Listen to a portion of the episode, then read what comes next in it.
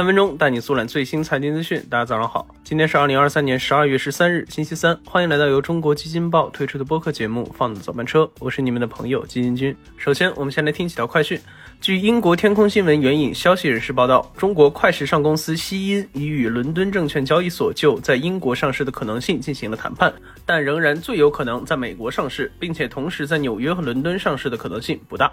天眼查数据显示，今年五月，西音估值达到了六百六十亿美元，并且已经完成了九轮融资。十二月十一日，阅文集团发布公告称，将以人民币六亿元收购腾讯动漫旗下包含腾讯动漫 APP、其作品知识产权和相关权利、动画及影视项目等在内的相关业务及 IP 资产。收购完成后，阅文将整合腾讯动漫有影响力的头部 IP 和成熟的动漫产能，IP 生态链或将迎来扩容升级。当地时间周一晚间，美国证券交易委员会发布文件，其中提到，股神巴菲特旗下伯克希尔哈撒韦已将其对惠普的持股比例降至百分之五点二。伯克希尔此前曾在九月中旬至十月初连续九天抛售惠普股票，将对后者的持股比例降至了百分之十左右。好，快讯之后，今天咱来聊一聊刚刚解除了对赌危机的万达。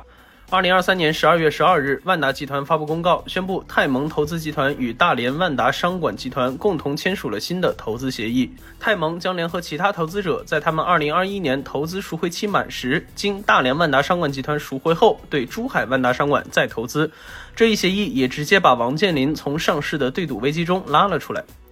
几年前，万达曾与投资者签署了对赌协议，以每股二十五元的 Pre-IPO 价格筹集了三百八十亿元资金。珠海万达商管最迟要在二零二三年年底完成上市，否则万达不仅需要支付这三百八十亿元股权回购款给上述投资者，还要支付百分之十二的利息。也就是说，如果珠海万达商管今年年底上市不成功，万达就要支付给投资方四百多个亿。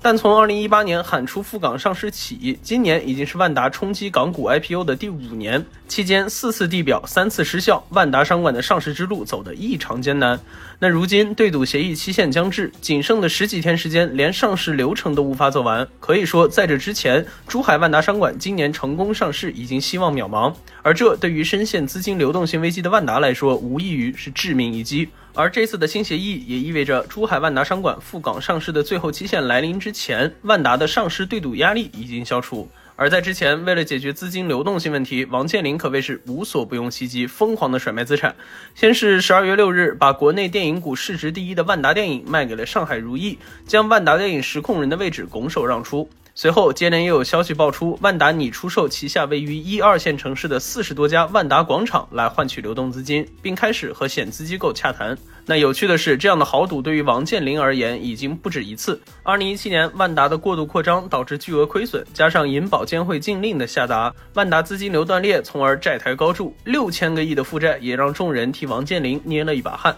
而王健林毅然决然将万达旗下的十三个文旅项目以及七十七家酒店打包甩卖给了融创和富力。而面对年底的这波生死存亡的关头，王健林再次开启卖卖卖的模式。不过好在泰蒙和其他投资者出手了。如果这次他们没有伸出手拉一把，对赌协议里的四百多个亿，对于十一月底连六亿美元债券都无法偿还的万达来说，很有可能将是那压倒骆驼的最后一根稻草。呃，不准确的说是一捆。而万达这个房企龙头，虽然经历多年的艰难斡旋，一次次断臂求生，仍然为自己留了一口气。不过，虽然这次的对赌危机已经解除，珠海万达商管赴港上市的阻力也大大减轻，但万达要走的路还很长。正如他在多年前写下的诗句：“商战今年财富雄，向来万事皆成空。”对于目前的王健林来说，万达活着才是最重要的。好，以上就是我们今天放的早班车的全部内容，感谢您的收听，我们明天同一时间不见不散。